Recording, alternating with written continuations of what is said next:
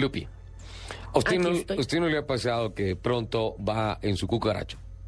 Va en carretera. Pero que tiene por con mi cucaracho. Usted, eh, todo eh, contra el cucaracho. No, porque de digo que verdad. se está pasando la chévere en su cucaracho y todo eso. Y de pronto empieza a pasar por una zona en donde dice, aquí hay canchas, aquí hay colegios, aquí hay cosas, no hay ningún letrero, ninguna cosa y todo eso. Usted como que suelta un poquito y dice, por aquí se podría atravesar algún niño, alguna Sí, cosa, algo sí, así. sí, sí. Bueno, le cuento que hay varias marcas involucradas en el desarrollo de un proyecto muy interesante con el cual se están diseñando unos brazaletes para niños, para estar en los colegios, para estar... Es una manillita muy sencilla, una manillita bonita, pequeñita, que no afecta a nada y todo eso, que tiene como gran función generar una serie de ondas que le van afectando a los vehículos que están pasando por las vías que están, por ejemplo, si están jugando fútbol en algún lado, Ajá. en una cancha y pasa una carretera ahí al lado, una calle.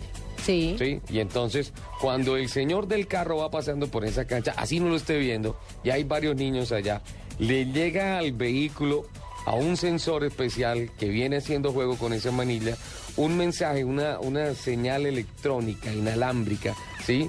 Que se convierte en este mensaje.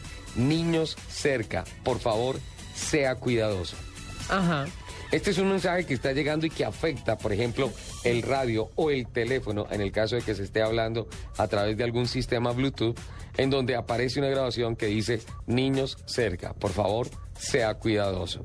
Me encanta. una implementación que ya ha tenido algunas pruebas exitosas, lo reitero, en algunas marcas que están buscando la forma de hacer mucho más eficiente el tema del control de la movilidad, evitando accidentes y muy particular los dolorosísimos accidentes con los niños. ¿Cómo le parece? Me encanta. ¿Ese regalo para papá? Para papá, papá, papá. No, esa es la promoción de Juan Pablo Tibaquira.